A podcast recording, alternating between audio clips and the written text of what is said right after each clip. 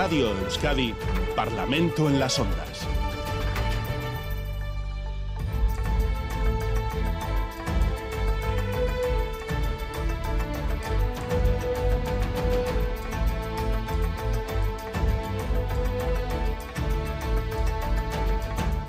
Las 9 y 5 minutos de la mañana, tiempo para el debate parlamentario de los sábados en Radio Euskadi. Estamos hoy con Aitor Urrutia del Partido Nacionalista Vasco, Miquel Otero Euskal Herria Bildu y Carmelo Barrio del Partido Popular en los estudios de Radio Vitoria. Egunon, a los tres. Egunon. Buenos días. Eka Enrico del Partido Socialista aquí en Bilbao. Egunon, señor Rico. Egunon, buenos días. Y John Hernández del Carrequín Podemos Izquierda Unida y José Manuel Gil de Ciudadanos, ambos en los estudios de Miramón. Egunon, buenos días a los dos. Hola, buenos días. Buenos, Egunon. El peso informativo de esta semana, eh, sin duda, ha estado en la sesión de investidura en la que eh, Pedro Sánchez ha sido designado presidente del Gobierno de la decimoquinta legislatura desde el año 1977. Va a encabezar nuevamente un gobierno de coalición formado por Partido Socialista Obrero Español y Sumar con el apoyo de otras seis fuerzas políticas, algo inédito en España. Partido Nacionalista Euskal Herria Bildu, los independentistas catalanes de Junts y Esquerra Republicana, también el Bloque Nacionalista Galego y Coalición Canaria. Estos acuerdos y el gobierno que se forma gracias a ellos pueden calificarse de, aparte de inéditos, también de históricos quizá porque por primera vez se plasma un gran pacto pacto progresista en este caso y al mismo tiempo plural desde el punto de vista territorial si nos atenemos a los firmantes del mismo. Comenzamos por el eh, Partido Nacionalista eh, Vasco. El acuerdo entre PSOE y Partido Nacionalista Vasco se ha pactado, entre otras cuestiones, el cumplimiento del Estatuto de Guernica íntegro en un plazo eh, de dos años. señor Alonso, tras 44 años, ¿se van a transferir finalmente en dos años todas las competencias estatutarias? Perdón, Urrutia, parkatu. Ah. Parkatu. Bai. Eh, bueno, bueno eh, un, un, primer inciso. Quiero, ya que tengo ocasión de hacerlo públicamente, lamentar la pérdida de, de Agustín eh, Ibarrola. Eh, un abrazo a la familia y, bueno, la alegría de que su patrimonio artístico quedará con nosotros. Bueno, eh, la pregunta es si en dos años se transferirán eh, todas las competencias. Hombre, llevamos esperando las 44 años, pues eh, si en dos años realmente se materializan, eh, yo creo que será una, una gran eh, una gran noticia y creo que eh, dará paso a que realmente pueda normalizarse toda la estructura normativa de, de, Euskadi, ¿no? Y eso dependerá siempre de, de, de la voluntad de, de, este nuevo gobierno español que se está formando eh, de que cumpla lo que definitivamente lo que tantas veces se ha incumplido, ¿no? Pero además quiero recordar que también se han eh, se han negociado y se han se han acordado más eh, más cosas, además de la culminación del del estatuto. Porque, bueno, mm, la culminación del estatuto y aquí también se habla de negociar el reconocimiento nacional de, de, Euskadi, lo cual eh, no solamente eh, de alguna manera culminaría con todo el proceso estatutario de los últimos eh, 45 años, sino que eh, bueno puede dar paso a que se conforme un futuro autogobierno pues un nuevo autogobierno de, de, de, del siglo XXI y además hay más cosas que se han negociado. Mm. ¿eh? Sí, luego, luego, les voy a preguntar a cada uno de ustedes su valoración por las declaraciones de ayer de Lenda Cariño Gurcullo. Eh, Euskal Herria Bildu, eh, su partido es el, o su grupo, perdón, es el único que no ha firmado un acuerdo concreto eh, con el PSOE, pero hay desde algunos ámbitos políticos, quizá también mediáticos, se habla de algunos acuerdos eh, secretos, eh, no revelados sobre la situación quizá de los presos eh, de ETA. ¿Qué hay de cierto en ello?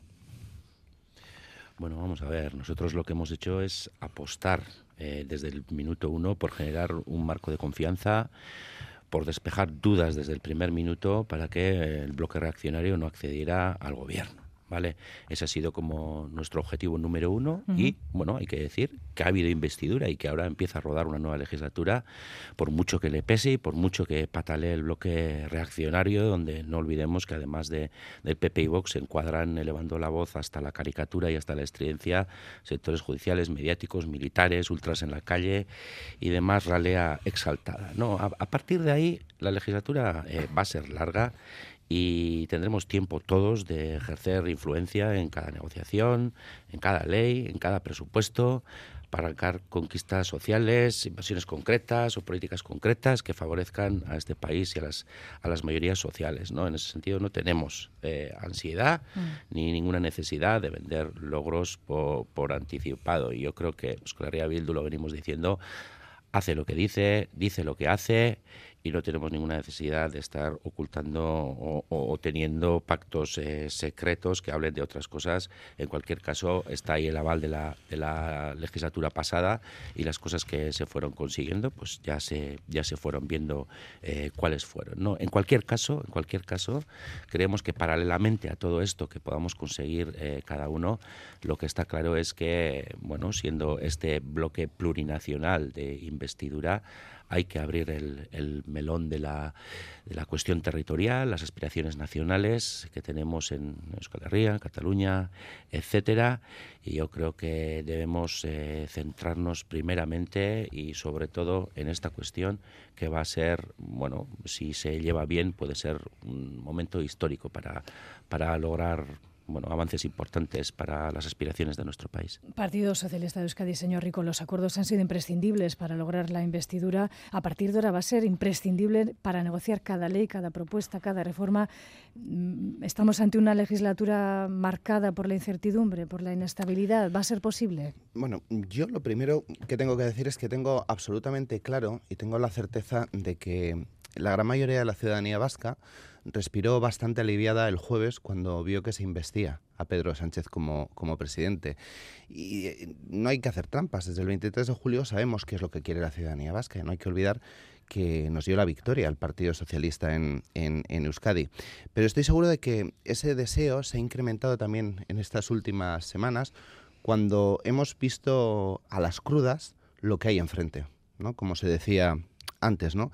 Y constatar que, la extrema derecha que hoy representan Pepe y Vox están dispuestos a hacer lo que sea y decir lo que sea si, ellos no, gobiernan.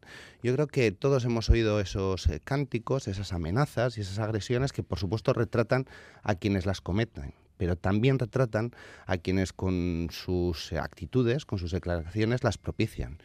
Y frente a ellos lo cierto es que 18 diputados de 16 vascos, que se dice pronto, han votado sí a Pedro Sánchez como, como presidente del gobierno y eso deja muy a las claras cuál es el parecer de la ciudadanía vasca, ¿no? Y seguir adelante pues con el progreso, no retroceder ni un milímetro en derechos y libertades. Y me preguntabas, ¿va a ser una legislatura difícil? Evidentemente, pero la primera dificultad yo creo que va a ser precisamente ese clima de, de, tensión en el que están absolutamente volcados Pepe y Vox y que parece que quieren mantener, ¿no? Y que recuerda mucho también a ese clima de, tensión que en su momento se vivió en Cataluña y que frente a herramientas que pueden permitir mejorar la convivencia, como es esa ley de, amnistía, pues ellos siguen empeñados en estirar hasta no sabemos dónde. Yo creo que, que sí vamos a ser capaces de afrontar entre todos los, los retos y sobre todo viendo lo que hay enfrente. El Carrequín Podemos eh, y Ullón Hernández, eh, otro factor que complica la gobernabilidad, por lo menos ahora en su, en su arranque, es la situación dentro de, los socios, ¿no? de, sumar con, bueno, pues con ese encaje de los posibles ministros eh, de Podemos, una tensión interna que podría provocar problemas al gobierno ahora y a futuro. ¿Cómo lo ven? Bueno, yo creo que las diferentes fuerzas que efectivamente conformamos el espacio eh, sumar, pues eh, somos diferentes entre nosotras, hay, varias organizaciones eh, ahí, está Podemos, está Izquierda Unida, está la gente un poco que, que, colabora, más estrechamente con Yolanda, estamos el Partido Comunista, mm. pero tenemos muy claro una cosa, ¿no? Tenemos muy claro el tema de la necesidad de, de la unidad. Teníamos muy claro que la prioridad en este momento era la conformación de un gobierno.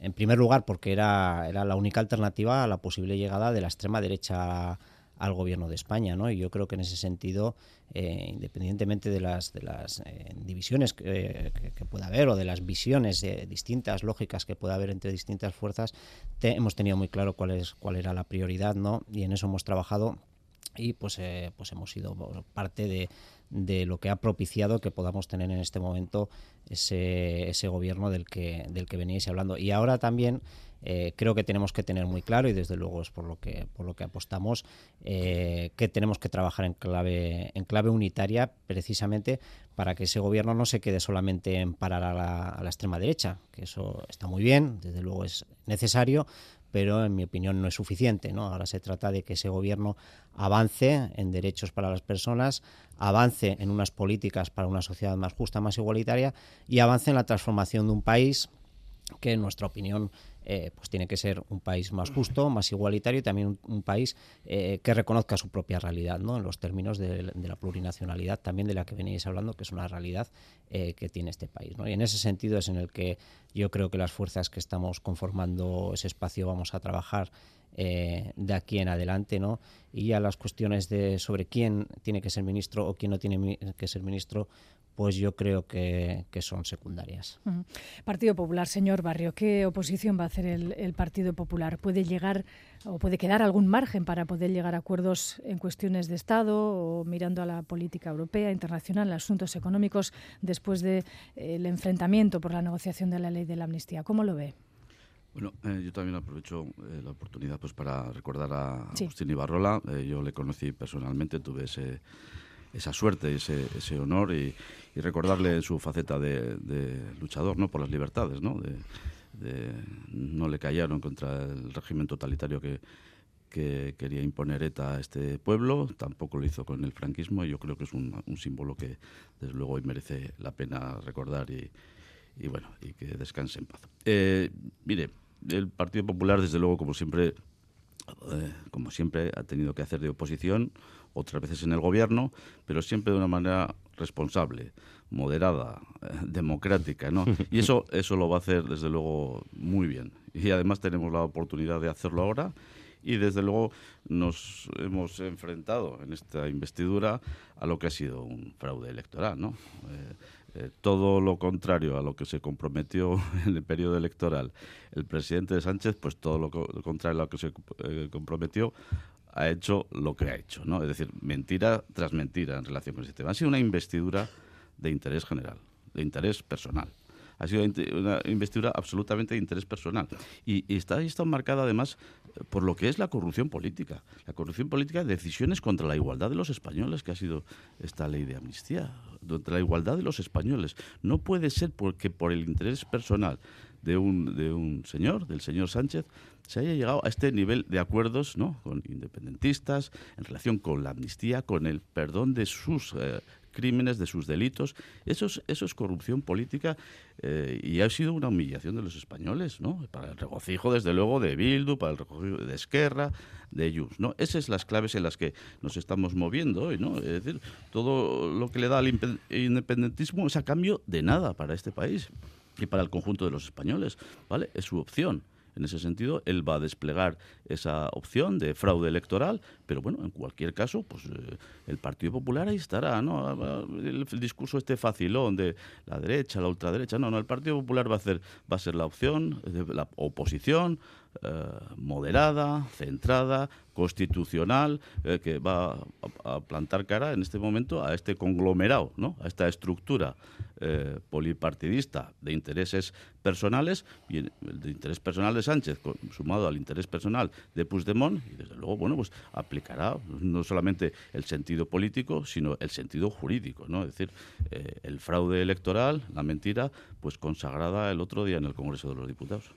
Eh, ciudadanos. Señor eh, Gil, ¿cómo valora el proceso de negociación que ha desembocado, como decimos, en la formación del segundo gobierno de coalición, en este caso en España? Pues yo tengo que empezar lamentando que el tiempo mm, nos esté dando la razón a Ciudadanos, porque nadie caló tan pronto y tan bien a Pedro Sánchez como Albert Rivera, cuando nos advertía del plan de Sánchez, que desgraciadamente se está cumpliendo al detalle. Pedro Sánchez ha demostrado ser un mentiroso compulsivo, Así que hoy tenemos al presidente que mejor representa a la picaresca española.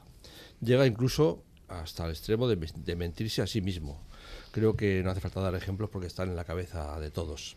Por eso yo lo único que, espero es que eh, haya mentido a los independentistas con los que ha pactado tanto como nos ha mentido al resto de los españoles y como se ha mentido a sí mismo se ha contradecido con las cosas que decía ahora respecto a las que decía hace un mes, etcétera.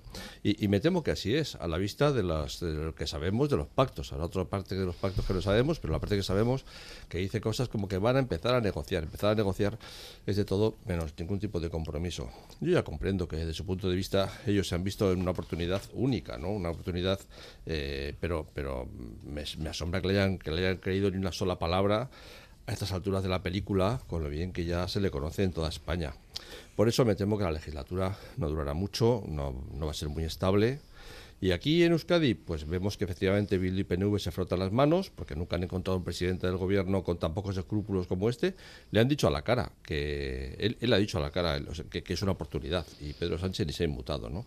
Una oportunidad, claro, no para mejorar la vida de los españoles, sino para lo que llaman el reconocimiento nacional, que no más que profundizar en la desconexión en el País Vasco del resto de España. Eh, pero bueno, dicho esto, hay que preguntarse también qué alternativa hay.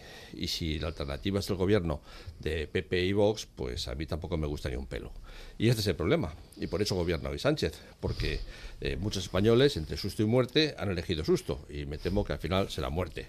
El bipartidismo, liderado por el PP y el PSOE, no han traído a España nada más que problemas eh, en vez de soluciones. Y mientras el escenario sea estas dos Españas irreconciliables, dispuestas a cualquier cosa con tal de gobernar y polarizadas cada vez más, no vamos a avanzar. Mm. Es evidente que necesitamos una opción de centro como la que representa Ciudadanos, que en las anteriores elecciones no pudimos presentarnos eh, porque la situación de polarización no, no, nos lo permitía, pero que estamos trabajando para salir más fuertes que nunca y para ofrecer esa opción de centro a los ciudadanos. Pues eh, gracias a todos los representantes por esta valoración, eh, rápida valoración de la, nueva, formación del nuevo gobierno en España. Y ahora sí volvemos a casa a los ecos de las declaraciones de ayer del Endacari Urcullu en relación también a las negociaciones para la formación del gobierno. El Endacari Urcullu decía que la eh, ley de amnistía abre la puerta a otras futuras iniciativas, a interpretar con apertura de miras a otras reivindicaciones como el reconocimiento de la realidad nacional vasca. Subrayó que la ley, que la ley de amnistía, asienta la idea de que lo que, de que, lo que no está prohibido es posible, en referencia a una futura consulta a la ciudadanía vasca sobre el futuro político de Euskadi. Comenzamos por el representante del Partido Nacionalista Vasco, Aitor Urrutia. Sí, primeramente, la ley de amnistía yo creo que eh, con respecto a los hechos eh, pues, acaecidos en su día en Cataluña es una ocasión para volver eh, digamos, al punto cero, al punto donde se desencauzaron eh, los hechos y reencauzarlos reencauzarlos mediante la vía del diálogo y, del acuerdo, ¿no? Para garantizar eh, eh, la convivencia. Luego es cierto que la ley de amnistía o el proyecto de ley de amnistía sí eh, uno de los principios más eh, importantes o más interesantes que nosotros le vemos es ese en el que se asienta, en el que lo que no está prohibido es posible. Y yo creo que eso abre eh, mayores cauces todavía para afrontar ese problema que mm, nosotros creemos que no se ha querido eh, abordar mm, del todo a lo largo de estos 40, eh, 40 años, ¿no? que es el, problema territorial y que siempre ha sido el que al final ha resultado el más candente y el que, el que, más, el que más problemas ha traído incluso a la propia eh, política española. De manera que si encontramos la vía mediante, mediante esa filosofía de que lo que no es prohibido es posible eh, para, para realmente eh, llegar a esos cauces de la plurinacionalidad, el reconocimiento de la realidad nacional de, Euskadi y la apertura a bueno a, cauces de expresión eh, de voluntades sociales mayoritarias, decía Lenda Keri, pues yo creo que eh, habremos, eh, habremos dado pasos importantes para ir cerrando, para ir cerrando los problemas que arrastramos eh, desde hace muchos años, incluso yo me atrevería a decir que desde, desde hace ya algún siglo que otro. Por lo tanto, el, el momento es un momento interesante y creo que hay que abordarlo con, con responsabilidad y no en el en el sentido de responsabilidad en el que ha hablado el representante del Partido Popular, que me parece una posición eh, de todo menos, menos, menos responsable propiamente. Eh, Euskal Herria Bildu, ¿comparten el análisis hecho ayer en la Cámara Vasca por el Endacari? Bueno, eh, ayer hizo varios análisis el, el Endacari y desde luego estamos de acuerdo que es importante que se puedan abrir puertas para ir solucionando estos, estos problemas de los que hablaba Héctor también, que, se, que vienen enquistados a nivel territorial desde hace decenios, incluso, incluso siglos. Pero bueno, también nos preocuparon otras, algunas otras declaraciones que hizo, como cuando a Nerea Cortajarena eh, le respondía, mm, entendemos que de una manera un poco como jugando a, pequeña, quejándose eh, de lo que hace Sortu cuando desde Euskal Herria Bildu estamos eh, ofreciendo la mano para hacer las cosas conjuntamente. ¿no? Eh, nosotros lo que creemos es que en Madrid deben entender en esta legislatura que la investidura solo ha sido posible por la concurrencia de todos los grupos políticos vascos y catalanes y por eso creemos que hay que abrir con toda la serenidad, con toda la responsabilidad, pero también con toda la ambición, el melón del debate territorial. Y que las aspiraciones nacionales deben ser abordadas y que el candado del régimen del 78 se debe abrir, con el reconocimiento de la pluralidad como primer objetivo. Así se lo trasladó Merchit Purua en el debate a Sánchez y de momento tenemos un compromiso de Sánchez que reconociendo que la interacción con Euskal Herria Bildu ha sido fructífera hasta ahora, que confía en que lo seguirá siendo y cito a Sánchez, para seguir avanzando en políticas sociales, abrir un debate sobre el modelo territorial, reconocimiento de derechos y dignificación de relaciones laborales. Es por eso que nosotros creemos que estamos ante un momento que puede ser histórico y pedimos altura de miras a todos los actores y también aquí. No jugar a pequeña, no buscar anotarse tantos personales ni tantos partidistas, porque no sería serio. Entonces lo que pedimos es hacer un debate aquí como país para poder llevar una voz consensuada y hasta donde se pueda coordinada con el resto de naciones del Estado. Y esto es lo que en concreto le pedimos también al Endacari Orcullo. Mm. Partido Socialista de Euskadi, señor Rico, lo que no está prohibido es posible. ¿Es posible un referéndum sobre el futuro de Euskadi dentro de la Constitución? Es posible un referéndum en el que se vote un nuevo estatuto. Y eso lo reconoce nuestro marco legal. Es decir, es posible aquello que que sea legal. Y nosotros desde el año 2016 ya llevamos hablando de la necesidad de, reformar el estatuto para actualizar nuestro autogobierno. Y fruto de eso hay que recordar que iniciamos un procedimiento que dio una serie de frutos en la famosa ponencia de autogobierno en la pasada legislatura. Y no fue posible un acuerdo pues porque determinados grupos pues trataron de orientar el resultado final a una superación del marco estatutario. Y esta legislatura pues, ha tenido otras prioridades, que es garantizar el eh, bienestar social eh, de la gente. Y adelanto que esa va a seguir siendo la prioridad del Partido Socialista también en una eh, reforma estatutaria. ¿no? Nosotros valoramos muy positivamente los acuerdos a los que se han llegado y que además han permitido la conformación de este gobierno. Y el hecho de eh, este concreto acuerdo que marca todo esto dentro de la disposición eh, adicional primera de la Constitución española y de la disposición adicional del Estatuto, eh, yo creo que es importante remarcar que hace que eso equivalga a la aceptación del marco legal. Y esto es lo importante, ¿no? que todas estas cuestiones deben abordarse dentro del, marco legal.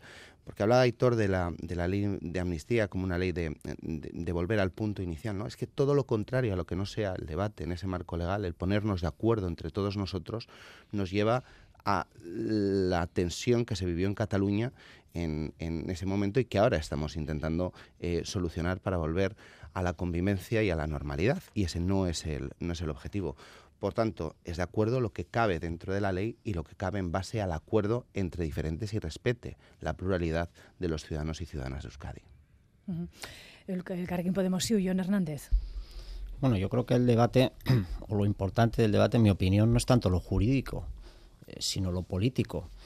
Estamos hablando de, cambios, eh, son cambios políticos, eh, luego hay que ver las propuestas eh, políticas si tienen encaje en el marco jurídico actual, eh, pero si no la tienen, eh, cabe la modificación la modificación de las leyes. ¿no? Nosotros en ese sentido, desde luego pensamos que, que esta legislatura, para nosotros, desde luego, la prioridad va a ser que la agenda territorial no se coma la agenda social, es decir, la agenda social es absolutamente imprescindible, la agenda eh, de progresos en materia de derechos laborales, etcétera, para nosotros desde luego es irrenunciable, es fundamental, pero desde luego en el, en el debate territorial que nosotros nos rehusamos, eh, nosotros también siempre hemos tenido la propuesta de, un nuevo país, que entendemos que tiene que ser un país republicano, un país efectivamente plurinacional, que reconozca lo que es una realidad. España es un, España es un país plurinacional. Eso, eso yo creo que es algo objetivo.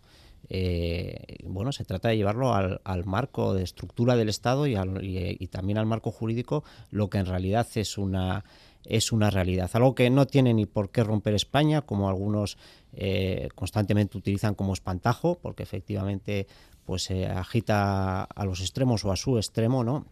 Eh, y no tiene por qué suponer esa ruptura ni tiene que suponer tampoco pues eh, el camino contrario no una, una, mayor recentralización que también algunos usan eh, como espantajo nosotros pues yo, yo estoy muy convencido que el futuro de España tiene que ser eh, un futuro federal donde las naciones que conforman parte del Estado pues efectivamente puedan participar de manera voluntaria de un estado de progreso, de un estado social, de un estado de mayor igualdad. Y ahí yo también creo que hay que abrir el melón del modelo de Estado monarquía monarquía república, ¿no? Porque yo creo que eso dentro del, del modelo monárquico es eh, absolutamente imposible. Pero desde luego en esta legislatura eh, todos esos debates eh, no pueden dejar atrás la agenda social porque yo creo que eso es lo que la gente necesita en el día en el día a día. Señor Barrio, ¿cómo ve el Partido Popular las palabras de ayer del Lendakari Urcullu? Vamos a ver, es que las prioridades de los vascos, desde luego que no son la autodeterminación, el referéndum, la territorialidad. Esas son las prioridades o las obsesiones de los nacionalistas. Y claro, cuando un nacionalista como Urcuyo pues, tiene la oportunidad de reiterarse en esas claves, pues como lo hace Bildu todos los días también en el Parlamento, pues se, reitera en esas, claves, en esas claves, ¿no? que son sus prioridades, sus prioridades partidarias eh, fundamentales dentro de su actividad política, pero que no son, no son el interés general de los vascos, no son los problemas que tenemos los ciudadanos y ciudadanas de este país en relación con la economía, en relación con la bolsa de la compra, en relación con tantas cosas. ¿no? Es decir, ese es, ese es el elemento fundamental, que siempre, al final, pues a través de la oportunidad que ahora les da Sánchez de, protagonismo ¿no? y, de, y, de, escena política, ¿no? decir, habrá, que, habrá que ver, porque las mentiras del presidente, bueno, también igual eh, les afectan en algún momento de, esta legislatura, ¿no? Pero bueno, están ahí, les dan ese protagonismo, esa oportunidad de hilar pues ley de amnistía con referéndum de autodeterminación. Es decir, bueno, es, que es como, es como eh, el, agua y el aceite, ¿no? Pero en cualquier caso, en cualquier caso, ahí aprovechan esa oportunidad. Yo creo que, de todas maneras, los, vascos, con lo que tenemos que estar preocupados es con lo que, con lo que hay, ¿no? En este, en este, en este proceso, ¿no? Y, lo que nos va a afectar, ¿no? Es decir, porque los vascos como el resto de los españoles, ¿no? Porque esos 15.000 millones que ha pactado Sánchez con los catalanes, a nosotros nos va a afectar porque va a ser menos dinero para otros sitios, va a ser eh, más deuda, va a ser más déficit, que también lo vamos a pagar nosotros. ¿no? Esos son los problemas que nos va a afectar. ¿Dónde están los compromisos eh, de, de en relación con la potenciación del eje atlántico sobre el eje mediterráneo? De eso no, hizo, no, no hubo nada el otro día en el, debate de investidura, en los compromisos de Sánchez. No hubo nada, ¿no? Y, necesitamos una Y vasca cuanto antes y necesitamos eh, las conexiones con Francia cuanto antes. Pues de eso no hubo nada no hubo ningún compromiso. Esa amenaza con nuevos impuestos a, los, a, los, a las empresas energéticas, eléctricas que operan en el País Vasco, Repsol y Petronor, poniendo, poniendo en riesgo sus inversiones, ¿no? Pues esos son los problemas, eso es lo que no puede ser. Eso es donde hay que centrarse, ¿no? No tanto en esas obsesiones, ¿no? En relación con, la cuestión eh, territorial, de la autodeterminación, esos mantras que no nos llevan a ninguna parte más que a más enfrentamiento. Y además, en este panorama político todos ustedes, bueno, señor Gino, todos los demás, socios de gobierno, socios políticos, en este caso, ahora escenificando seguramente en esta pre-campaña en la que ya entramos en, el País Vasco, pues eh, unas aparentes diferencias para luego eh, ser un, un, bloque monolítico. Pues bueno, hay una alternativa y desde luego a ustedes ya sé que no les gusta, pero la alternativa política es el Partido Popular. La alternativa va a ser un partido previsible, un partido que va a pensar en el bien del, conjunto de los ciudadanos, que no se va a perder en amnistías ni en consultas de autodeterminación y que van a ser las claves, desde luego, que los ciudadanos pues eh, tendrán la oportunidad de votar. Señor eh, Gil, eh, cierre esta ronda de valoración. Gracias. Pues a mí también me llama mucho la atención la expresión esta de Lendacarí ayer, esta de que lo que está, lo que no está prohibido es posible. Y me llamó la atención porque además la han cambiado. Antes era lo que no está prohibido está permitido. Ah, la han cambiado porque creo que no les parecía les parecía demasiado. Creo que es una afirmación muy peligrosa que además puede ser utilizada por los otros extremos para justificar cualquier cosa, porque claro, si lo que no está prohibido es posible, es posible todo, es posible el avance en una dirección y es posible el avance en la dirección contraria. Este, este argumento, que a mí me parece superficial, por no decir casi infantil, eh, creo que no lo firma ningún jurista serio. Este, esta no puede ser la forma en la que funcionemos, ¿no?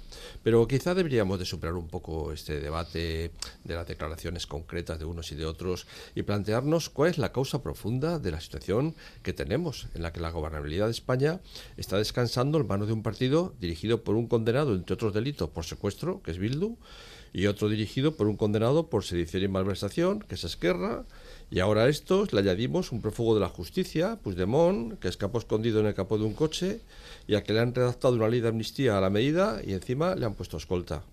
Y desde mi punto de vista tenemos que mirar hacia la ley electoral, que es la que da a estos partidos minoritarios y periféricos tanto poder como para que la gobernabilidad de España dependa de ellos.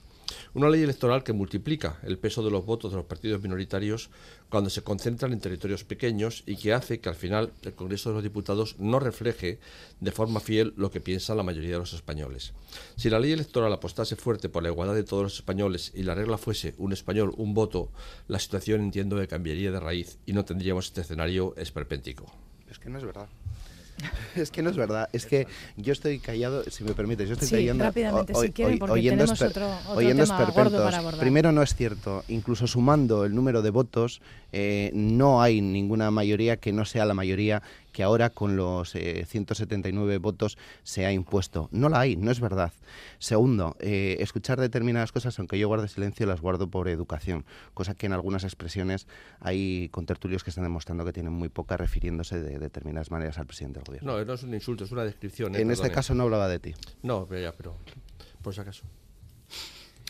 Bueno, pues eh, lo dejamos aquí, dejamos aquí este, este asunto de los ecos eh, de los acuerdos de investidura, las palabras ayer del Endacari Urcullu en torno a la posibilidad de que el acuerdo en torno a la ley de amnistía pues abra la puerta también a, debates eh, relacionados con el debate territorial, el encaje de las nacionalidades en el Estado. Abrimos el segundo capítulo propuesto a nuestros parlamentarios, es el capítulo de la negociación presupuestaria en la Cámara Vasca una negociación eh, que se ha cerrado. Los presupuestos para el año 2024, una cifra redonda de 15.000 millones de euros. Tras una primera y única ronda de conversaciones con todos los grupos parlamentarios, el consejero de Economía y Hacienda, Pedro Azpiazo, anunciaba que no va a haber más contactos porque decía no ve en la oposición parlamentaria voluntad real a cerrar acuerdos ni propuestas realistas. Estos eran sus argumentos. Lo vamos a escuchar.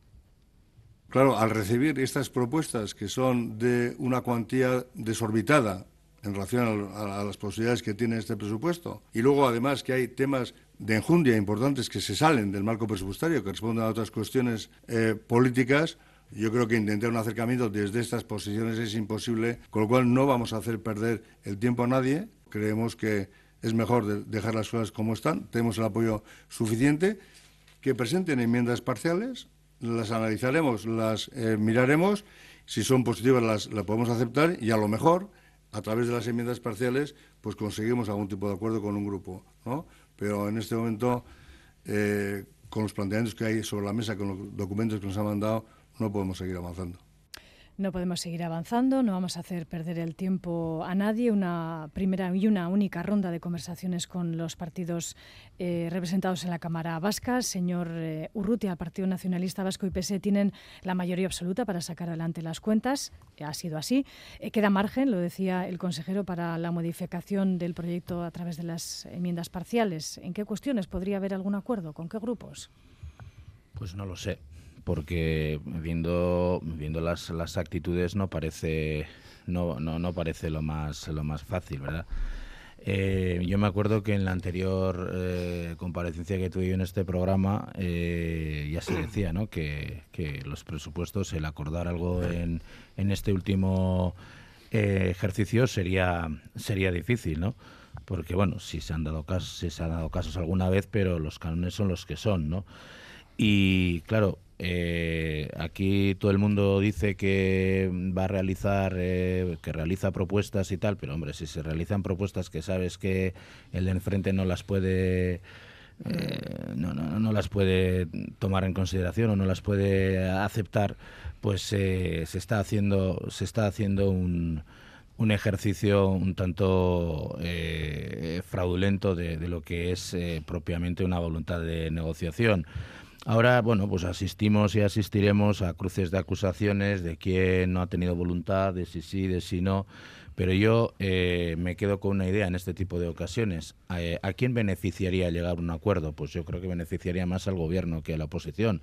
Porque en este momento, pues bueno, cada cual, y es muy legítimo, es muy legítimo, pues está eh, se está bueno está haciendo sus, sus cálculos propiamente y puramente electorales entonces, bueno, eh, el Seguro Azpiazu también habló de, más aspectos de cada uno de los grupos que yo no voy a entrar ahora a, describir, pero me parece que el contexto es ese. Y, eh, hombre, nosotros tendremos una actitud abierta en el momento de las enmiendas parciales.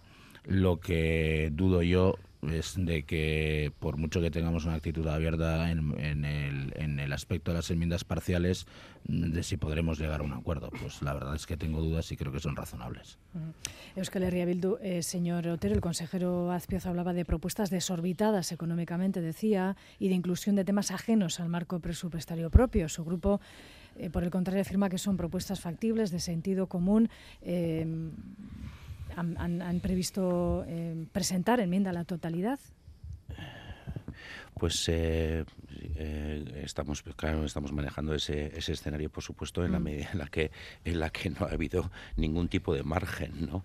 es muy curioso cuando, que se nos acusa de hacer propuestas que no encajan con la realidad presupuestaria, cuando venimos de haber hecho una propuesta en los mismos términos hace dos años y eh, el gobierno en ese caso estuvo dispuesto a negociar e incluso llegamos a alcanzar un acuerdo. Y ahora, esta vez que se nos venden los mayores presupuestos de la historia, 15.000 millones de euros, etcétera, dicen no, no, es que solo hay margen para negociar 25, el 0,1%.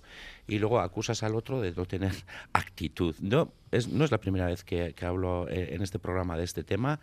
Veníamos advirtiendo que el gobierno vasco y Azpiazu estaban lanzando constantemente señales de que tenían entre poca intención y ninguna hacer esfuerzos para incorporar propuestas de la oposición y lo que ha pasado esta semana no ha hecho sino corroborar el peor escenario que nos teníamos. Que nos teníamos. Nosotros se lo dijimos a Azpiazu en esa reunión, en ese encuentro informal que nos convocó la semana anterior, que le trasladaríamos una propuesta de sentido común, asumible, realizable. ¿Basada en qué? Pues en el mismo esquema que hemos seguido los últimos años. Aquellos aspectos que entendemos que necesitan un refuerzo, que acumulan déficits estructurales, sobre esos cargamos eh, unas políticas que, bueno, tienen un punto de transformador que tiene que ver con reducir las listas de aquí de con eh, mejorar la atención primaria, con mejorar el acceso a la vivienda, eh, la educación, etcétera, etcétera. Y el gobierno nos responde que se niega a debatirlas. Ah, no ya a aceptarlas, ¿eh? porque podíamos hablar de, bueno, pues esto es demasiado, esto, bueno, hay que negociarlo. No, no, no, que se niega a debatirlas, diciendo que esto, bueno, se sale de, se sale, y yo pregunto, ¿de qué se sale? ¿De qué? ¿Por qué dice Hitor que el gobierno no las puede tomar en consideración? ¿Por qué lo que hace dos años era posible ahora no es posible? Cuando el esquema por nuestra parte es el mismo, la oferta económica es aproximada y sin embargo ahora no, y luego acusan a los demás de estar en un contexto electoral, hombre, pues nos parece bastante poco serio, la verdad. Entonces tendrán que explicar ellos por qué en el contexto del debate presupuestario y de la ley de presupuestos no se pueden abordar estos problemas que nosotros entendemos que afectan a la vida de todos los días de la gente y sobre las que hemos puesto algunas soluciones que ellos pues ni siquiera van a considerar, por lo que sea. Partido Socialista de Euskadi, señor Rico, Eva, ¿están aplicando ustedes el rodillo en este último ejercicio? No, a ver, yo creo que lo hemos dicho claramente, ¿no? Desde el principio, que el último año de una legislatura siempre es un año muy difícil para, para llegar a acuerdos y no hagamos trampas al solitario. Yo creo que esa idea la teníamos todos en, en la cabeza y además se ha constatado cuando hemos recibido mm, los diferentes documentos que nos han enviado los grupos de la oposición con, con sus propuestas. Y yo creo que esas propuestas pues han sido más una excusa para una rueda de prensa preelectoral que un planteamiento serio de, de negociación, porque en la mayoría de los casos nos hemos eh, enterado directamente o por los medios de comunicación de esas propuestas y en otro caso diez minutos antes de una rueda de prensa. Y no es una forma de hablar, es literal, es así. Entonces, eh, con este panorama yo creo que, que lo honesto es no escenificar una supuesta negociación cuando está claramente constatado que no hay una voluntad por parte de la oposición de desarrollar una negociación real. Y luego, más allá de las formas, si nos centramos ya en en el fondo, pues es que en algunos casos parecen más una, carta o lenchero que realmente pues un, documento serio. ¿no? En, todo caso superan eh, los 300 millones, ya en el caso del Partido Popular va hasta los 600 millones de, de, euros, incluyen muchas cuestiones que ni siquiera son de competencia del gobierno vasco, otras que están ya recogidas en el, en el propio eh, presupuesto. Y bueno, nosotros, aunque está claro que no existe esa eh, voluntad de, de negociación por los hechos, lo estamos viendo, lo que sí vamos a hacer es ver luego esas enmiendas parciales que puedan presentar al presupuesto y, analizarla. Y yo creo que si tenemos que destacar un mensaje claro a la ciudadanía es que afortunadamente tenemos los votos en el Parlamento Vasco para sacar adelante los presupuestos más sociales de, nuestra historia, ¿no? volcados en, los parámetros que hemos marcado durante toda esta legislatura, que es el desarrollo económico, la consecución de, mayor empleo de calidad y volcarnos en la recuperación de los servicios públicos, el mantenimiento y, por supuesto, mejorarlos. Eh, señor eh, Hernández, el Carrequín Podemos IU, ustedes también han hablado de excusas para no seguir negociando por parte del Gobierno. Sí, bueno, no seguir negociando, no, no empezar a negociar, que es que es la novedad de, este año en la que, pues yo creo, estoy absolutamente convencido que el Gobierno tenía decidido que no iba, ya no a acordar los presupuestos, que no iba ni a intentar negociarlo, a intentar negociarlos, ¿no? Y por eso venían ya durante semanas hablándonos de esto de que, bueno, es que como es un año preelectoral, pues es complicado. Bueno, se estaban poniendo la venda antes de la herida porque era el resultado que querían, no querían negociar con nadie, ¿no? Y a mí me gustaría recordar que la última vez que hubo elecciones autonómicas, justo los presupuestos anteriores, este gobierno los sacó con mis compañeros de, Podemos. Eh, Izquierda Unida no, entramos en aquel acuerdo, pero lo sacó eh, con un acuerdo parlamentario. Por lo tanto, eh, es una, una excusa, ¿no? No, no, no es en absoluto imposible. Y luego eh, nos hablan de cómo son, de cómo son las propuestas de, los grupos de la oposición, que si son desorbitadas, etcétera. Eh, las propuestas suelen ser similares todos los años. Nosotros hemos hecho todos los años propuestas similares. La cantidad que planteábamos este año en, números, en, millones, es inferior a la que hicimos, no sé si fue hace dos, tres años, eh, que planteábamos 500 millones de euros, en este caso 370 millones de euros, y en aquella ocasión estuvimos hablando y estuvimos acercando posturas. Y además nosotros ya le advertimos a Azpiazu, nosotros vamos a presentar una propuesta amplia de máximos para empezar a negociar y a partir de ahí, pues, eh, pues eh, que el gobierno plantee en qué ámbito se entiende que sí podemos eh, podemos acercarnos, ¿no? pero este año no ha habido ni negociación ni nada. Nos, nos juntamos, les cinco minutos, ellos ya nos dijeron no tal, se les veía la actitud totalmente que no tenían ninguna intención de negociar, ninguna intención de negociar.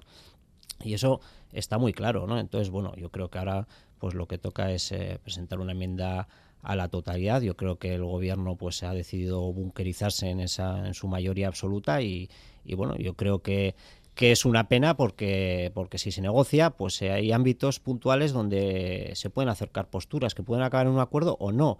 Eh, pero desde luego este gobierno ha renunciado en el, en el último momento en el último año. Yo creo que ha tirado por tierra también el esfuerzo que ha hecho durante tres años por hacer creer a todo el mundo que era un, alguien que gobernaba con la mano tendida, ¿no? Y se ha visto que, no es verdad, ¿no? Que desde luego a mí me ha parecido eh, una actitud absolutamente bochornosa la que han tenido de cara a estos presupuestos.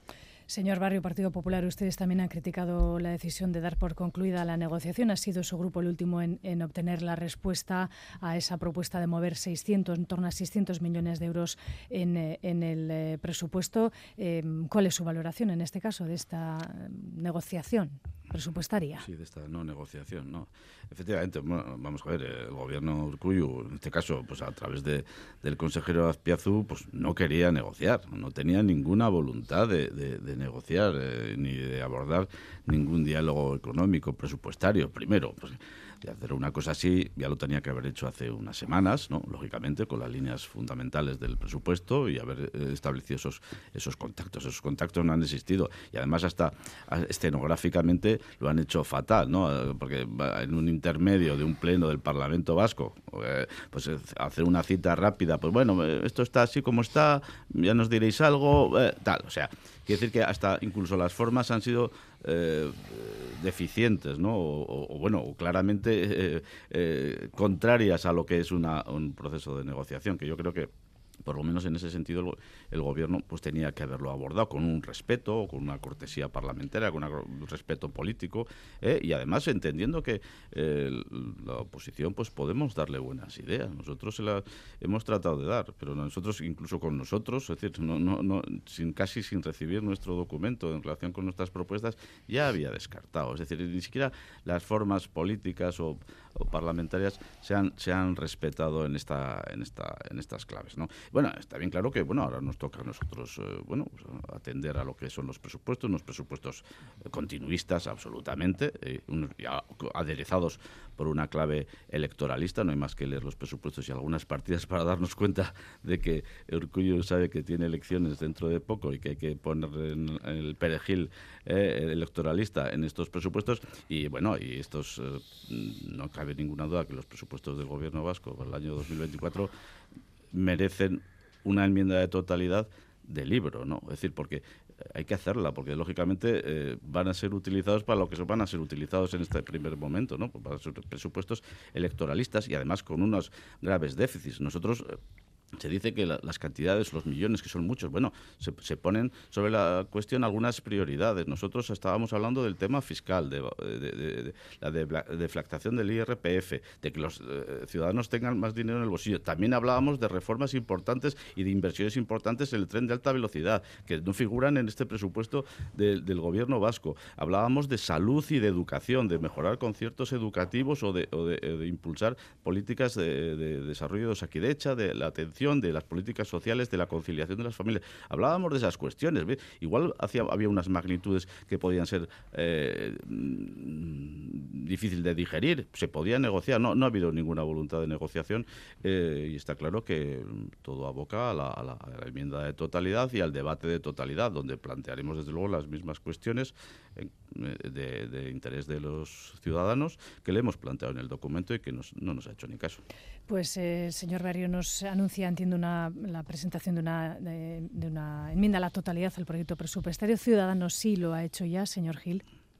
Pues sí, también presentaremos una enmienda a la totalidad porque ha quedado claro que el Gobierno no tenía ninguna voluntad de negociación desde el primer momento ha hecho un pequeño paripé, pero vamos, que ni siquiera ha cuidado efectivamente las formas mínimas. Y en nuestro caso es muy evidente, porque nosotros lo que le presentamos eh, no fue ninguna cifra, nosotros le presentamos líneas estratégicas. Eh, éramos conscientes de nuestro peso político y no queríamos tampoco ser maximalistas ni poner líneas rojas. Así que lo que hicimos fue simplemente plantear los temas en los que estábamos interesados para ver qué podían hacer al respecto. Y claro, mm, ahí no puede decir que ha habido ni, ni cifras exageradas nada por el estilo.